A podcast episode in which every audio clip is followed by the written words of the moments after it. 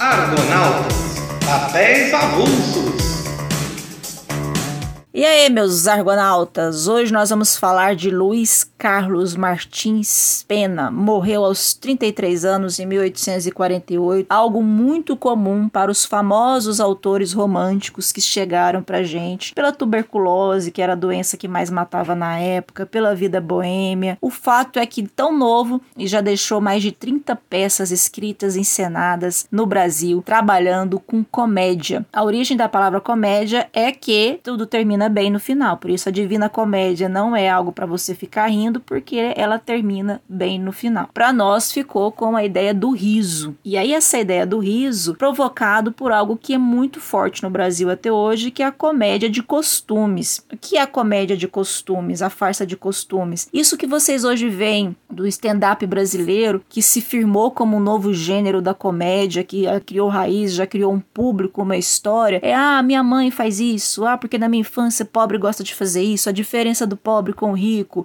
Que é aquela comédia mais voltada para o dia a dia, para o cotidiano das pessoas comuns. E isso se fortaleceu e é algo muito forte na nossa cultura. Essa ideia de trazer que é o ordinário, o que é do comum das pessoas para o ambiente da piada. O stand-up retoma isso. E Martins Pena fez isso como ninguém. Enquanto a gente tinha Alencar patinando no teatro, produzindo peças em que a mulher era negligenciada a peça inteira, mas aí o marido tem uma epifania na última página e ela se ajoelha feliz porque finalmente vai ter um casamento maravilhoso, totalmente voltado à moral, bons costumes e a mulher como centro da vida doméstica. A gente vai ter o Martins Pena trazendo uma série de críticas ao Brasil, ao Rio de Janeiro de sua época, que são elementos que perduram até hoje. Então, por exemplo, quando a gente fala das peças mais famosas, vocês vão ouvir falar de Noviço, isso, de juiz de paz na roça. E aí a gente vai ver um Rio de Janeiro subjugado pela interferência dos ingleses que vinham aqui para explorar qualquer forma de riqueza brasileira. A gente já viu essa conversa lá da Inconfidência Mineira, da Inglaterra manipulando Portugal, de manipulando os destinos. Pois é, eles vieram para cá para ganhar dinheiro, ganhar dinheiro forte. E aí o que ele faz? Uma peça chamada As Casadas Solteiras, ele ridiculariza esses ingleses ao extremo. Tem um jovem que é, que é filho de ingleses, mas nascido no Brasil, que fala muito bem o português, que é o John, e tem um Bolingbroke, que ele é aquilo que a gente ri em comédias mais escrachadas. Oh yes, enfim, é uma vergonha estes barcas de vapor de Brasil tão porque tão tão ronceire, quer dizer ronceire. E ele faz o famoso malandro que sempre surge na nossa comédia e que na verdade o povo fica dizendo muito: "Ah, esse aqui é o jeitinho brasileiro, brasileiro é malandro, brasileiro é vagabundo". Não, se você assistir desenhos do Pica-Pau, o próprio Loki que agora está na moda, né? Esse personagem que vem para perturbar, bagunçar as coisas, o trickster americano. A gente tem esse o Saci é um personagem que vem para movimentar as coisas e que a gente coloca como como se vagabundo ser vagabundo é um traço do brasileiro. Não. Nosso Loki aqui, o nosso trickster, nosso Saci, vai ser Jeremias, que vem para ajudar os dois a sequestrarem duas belas moças, cujo pai odeia os ingleses porque eles estão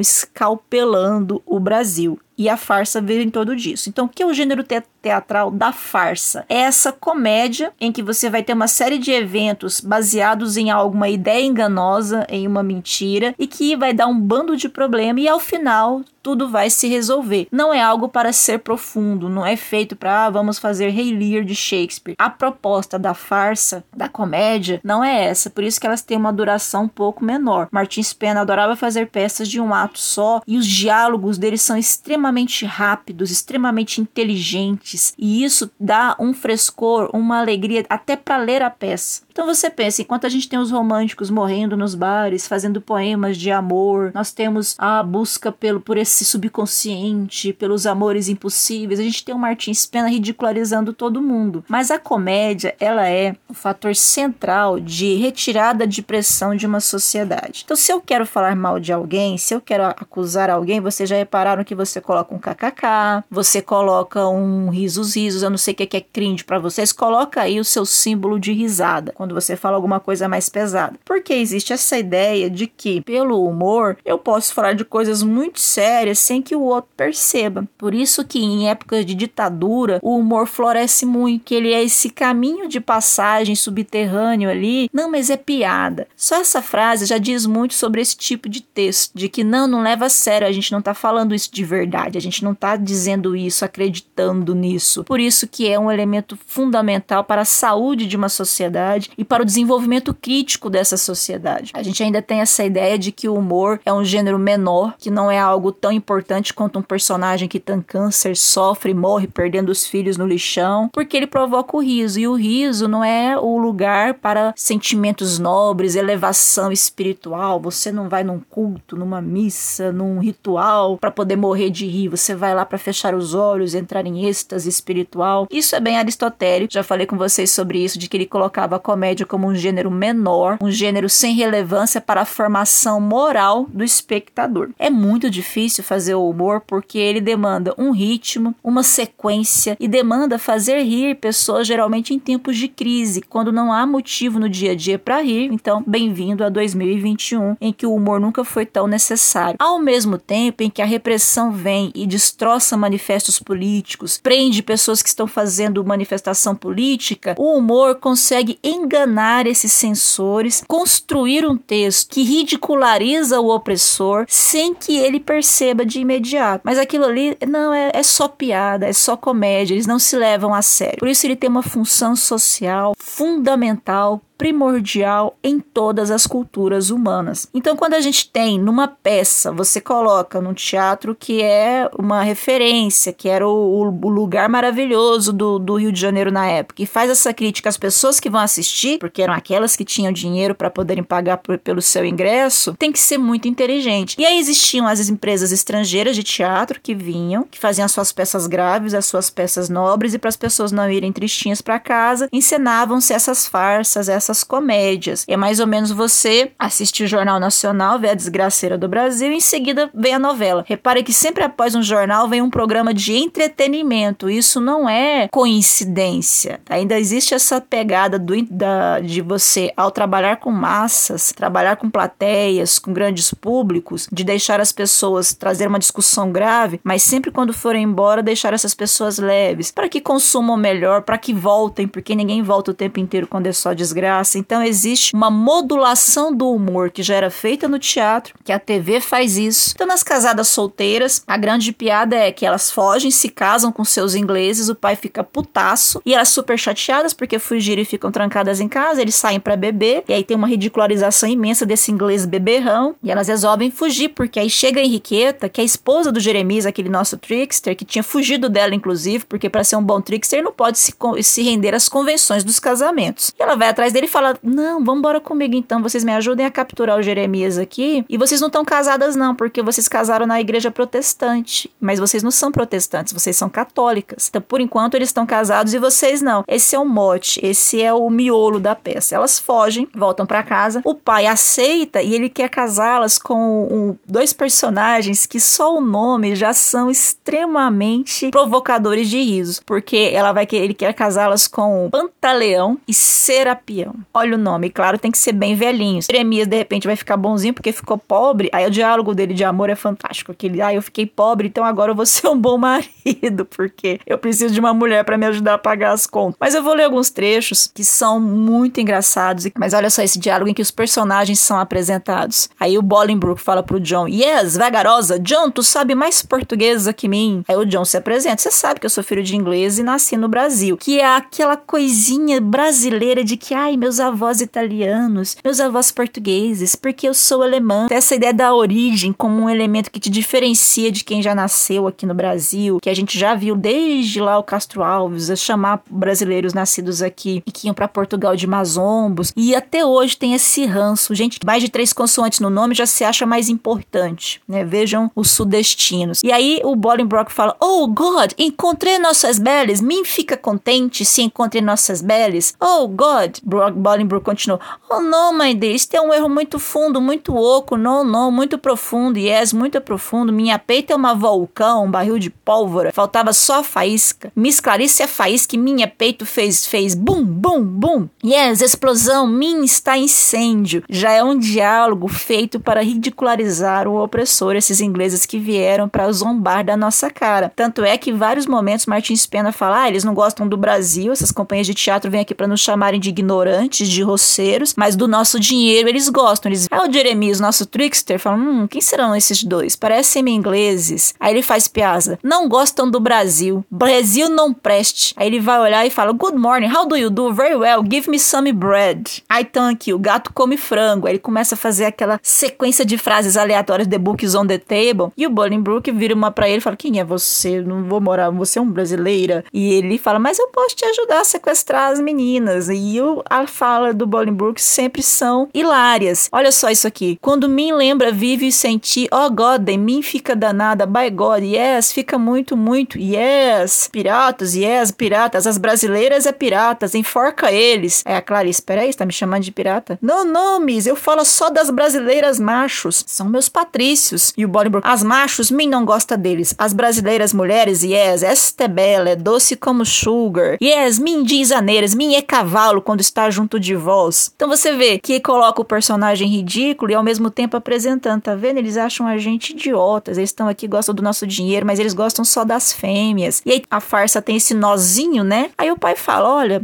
vocês viram que eu nem reclamei. Já tô aqui com os papéis, nós vamos anular os casamentos de vocês. E aí quem aparece como um ajudante do juiz? O Jeremias, que tá agora pobre, trabalhador. Ele fala: "Como tudo neste país, eu posso fazer com que esses papéis fiquem no final da fila. Então não pensem vocês que a burocracia é algo que te atormenta hoje." Aí o Jeremias fala: "Olha, eu posso segurar esses papéis aqui, vou fazer como todos os procuradores meus colegas, dormir no caso, porque elas gostam dele deles ainda, elas só querem dar um troco, só querem falar para eles: "Olha, você vocês têm que tratar a gente melhor. E eles, para se esconderem do pai que tava chegando, se jogam nesse tonel e vira aquela furunfada toda de comida voando, de pessoas se sujando, bem pastelão mesmo, que é típico da farsa. E é o Jeremias que fica observando os dois lá, fazendo coisas consideradas muito vis, que é servir a mesa, comprar verdura. E o Bolingbroke tá lá, ai meu Deus, eu faço sim por causa de minha Clarice, minha Clarice. E o Jeremias só olhando e, e tem um discurso assim: eis aí está como se abate o orgulho. São meus amigos, é verdade, mas estimo muito que isto lhes aconteça. Oh, se pudéssemos assim abater a proa a outros muitos inglesmanes que eu conheço. Põe esta à direita aí, John. Bolingbroke, a Joe, my dear, farewell, good night. Você escolhe na boca de quem você coloca o discurso revolucionário. Colocaram aqui no nosso Saci, no nosso Trickster, no nosso Loki, no Jeremias. Porque não, esse é um personagem doidinho. O que mostra também o poder da arte, porque ela é um portal de emoções. Bom, aí a gente tem o diletante, que é a grande piada, esse José Antônio Antônio Rico que se envolve com música e que tudo dele tem que ter música. E aí ele fala: não pode casar com a minha filha. Esse cara gosta de viola. Esse cara, cara escuta música rural brasileira. A gente tem que ouvir músicas europeias. Eu tenho aqui que tocar a minha rabeca. E a mulher já tá enlouquecida com esse homem tocando isso o tempo inteiro. Aí vem um parasita que quer se dar bem, ganhar o dote da filha, finge que canta no tom que o futuro sogro quer. Tem o Marcelo, que é o fazendeiro, criador de gado, que é ridicularizado e que ele olha para aquele cara tentando se europeizar e rir da cara dele, é o contraponto, né? É mais ou menos o brasileiro que quer chamar o Marcelo, nosso Marcelo fazendeiro aqui, criador de gado,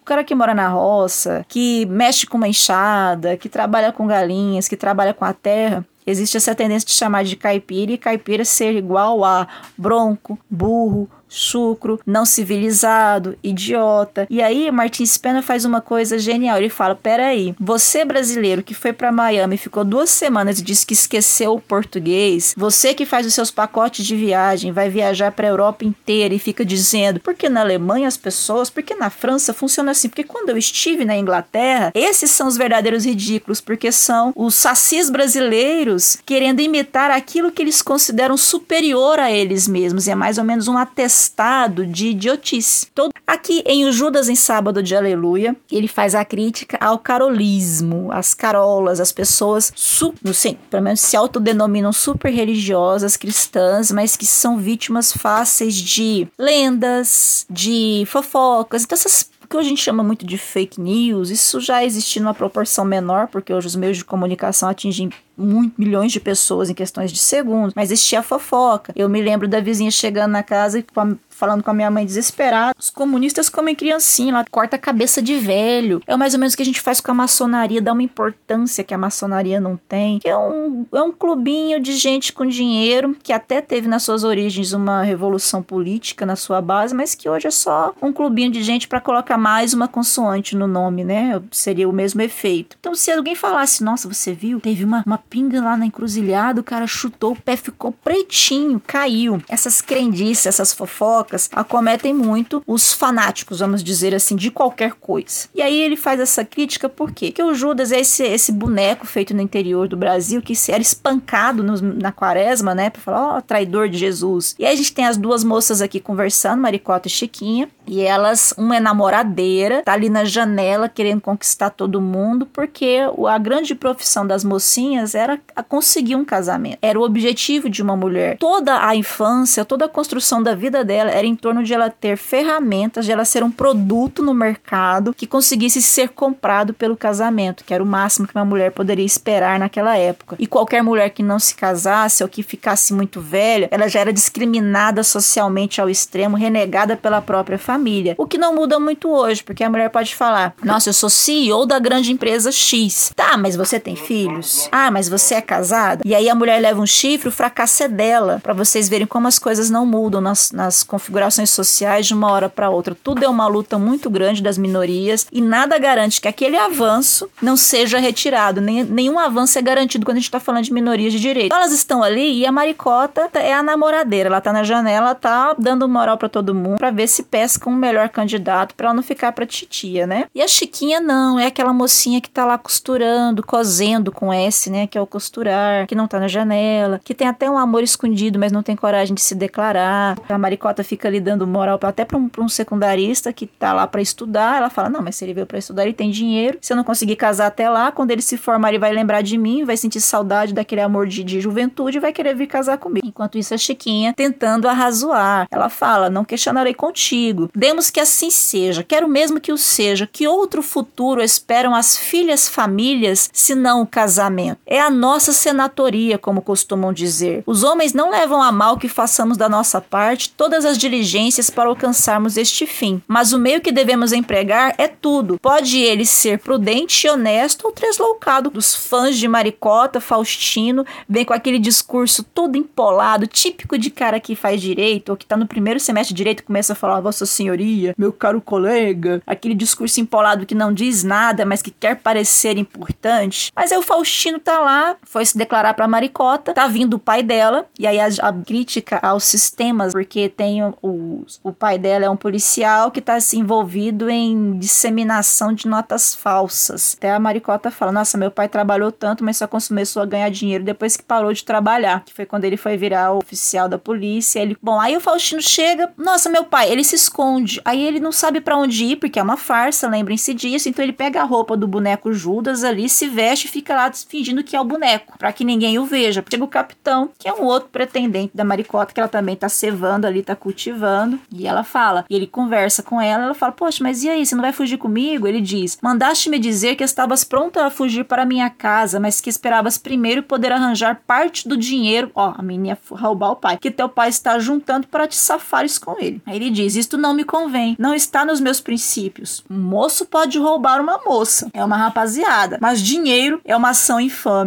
Você pode pegar uma moça, você pode sequestrar essa moça, pode desgraçar a vida dela, que isso não ofende a honra, é uma coisa de homens. Ah, meu Deus do céu, o que eu não quero, ela conversa, o, né, o solilóquio ali, pateta, que é uma, uma referência muito das comédias, essa conversa com o público. Os personagens ficam ali suspensos, aí um vira pro lado, conversa com a plateia e nem sabe o que tá acontecendo. Que é criar essa cumplicidade com a plateia, da plateia saber uma coisa que o outro personagem não saiba. Isso também é um grande elemento do riso. E aí chega o Antônio, que é um dos caras que estão com o Pimenta, o pai das moças, falando: olha, chegou um bando de, de, de notas novas, essa é dos bons, foram bem feitos. Aí o Pimenta fica, é, porque da outra vez você viu, né? Não, mas aí Aí agora eles viram o que estava errado na falsificação, resolveram. Aí o Pimenta já tá meio arrependido, fala assim: Poxa, o lucro não é mal, mas arrisca-se a pele. Ele, ah, eu tenho filhos, o Pimenta e o Antônio, ah, deixa para isso, você vai ficar rica, que já tem dois contos, e contos naquela época é muito dinheiro. E enquanto tudo isso acontece, o Faustino tá ali disfarçado de Judas e tá ouvindo toda a conversa. O pai trambiqueiro junto com o falsificador, a moça que ele gostava, dando moral demais pro, pro capitão. Ele descobre que ela tem cartas de um monte de outras pessoas. Que tá ali a Chiquinha, que seria o parâmetro da moral, porque você tem que saber até onde você estica a corda para não ser censurado. Na época do teatro do Martins Pena, do José de Alencar, existiam censores. O próprio Machado de Assis trabalhou décadas como censor. Tudo aquilo que feria tinha as regras. Não podia provocar desconforto social, vamos dizer assim, não podia ferir a moral e os bons costumes, nem ferir figuras públicas. Então, só um texto muito inteligente para poder passar, quebrando todas essas regras, mas sem que ninguém percebesse. Então, existia isso. Eu vou esticar a corda até aqui, que é o momento em que a censura pode desconfiar de mim. Então, tem essa personagem ali, que é boazinha, boa filha, que o pai nem dá muita moral para ela, mas que o Faustino escuta ela dizendo que, nossa, eu gosto tanto dele, mas eu não tenho coragem de me declarar para ele. E ele vira para ela e fala: Não, e ela, que isso? O Judas que ouvida. E ele, não, eu ouvi ela, não, mas você não gosta da minha irmã, não, eu gosto de você, eu vou me casar com você. E aí, como é uma farsa, ele faz um rodopio ali, ele consegue fazer a punição dos desviantes, que lembra-se que eu falei que não pode esticar muito a linha? Então, o que acontece? Maricota, que é muito namoradeira, vai ter que se casar com um dos velhos amigos do pai, por Faustino se vinga dela e ela se dá mal, coitada. Da pai vai ter que oferecer a filha em casamento sem reclamar. É, o capitão também não vai poder ficar pre prendendo do Faustino. Isso é uma coisa que o Alencar fez. Ele lutou muito para essa Guarda Nacional não mandar na vida das pessoas, porque se o cara faltasse ao trabalho, a Guarda Nacional poderia ir lá e pegar o cara e preso. A polícia tinha esse poder absoluto sobre as pessoas, sobre os que eles, os denunciados para vagabundos ou a seu bel prazer. Tava andando na rua, era vadio, toma, vai pra polícia. E o Martins Pena questiona muito isso também na peça. Então não podia estar tá andando na rua sem documento, que já era levado para essas guerras. Então imagina a cor das pessoas andando na rua, acusadas de vadiagem. Era uma ameaça às pessoas pobres, especialmente negros e pardos, mas também aquele pobre branco que estava andando por ali se faltasse ao trabalho trabalho ou eles estavam precisando de mais gente para mandar para morrer na guerra, eles eram capturados. E o Martins Pena levanta isso levemente nas suas peças várias vezes, chega a tocar na crítica forte e recua, que é para não ser censurado. E o José de Alencar, enquanto ministro da Justiça, uma das pautas dele era justamente a reforma do sistema judiciário e de retirar esse poder absoluto e ditatorial da Guarda Nacional. Não existia isso de direitos, soldo, carteira assinada, eram sequestrados de suas famílias, de suas vidas. E aí tem o final feliz, a namoradeira é punida, os corruptos ficam com medo de serem denunciados para a polícia, porque o Faustino sabe tudo. O pai já ficou esperto porque vai estar na mão do genro. Todos ali recebem suas punições, menos Faustino, que se livrou do capitão que queria prendê-lo novamente por faltar ao trabalho, e Chiquinha, que é a mocinha que estava ali costurando, boazinha que não estava namorando na janela. Então existe esse princípio regulador que um bom dramaturgo coloca quando ele está lidando com elementos de censura. Não, eu falei muitas verdades, mas você viu que aquela moça namoradeira que denunciou a violência contra a mulher, ela foi punida no final. Você viu que o capitão, esse passador de nota falsa, explorador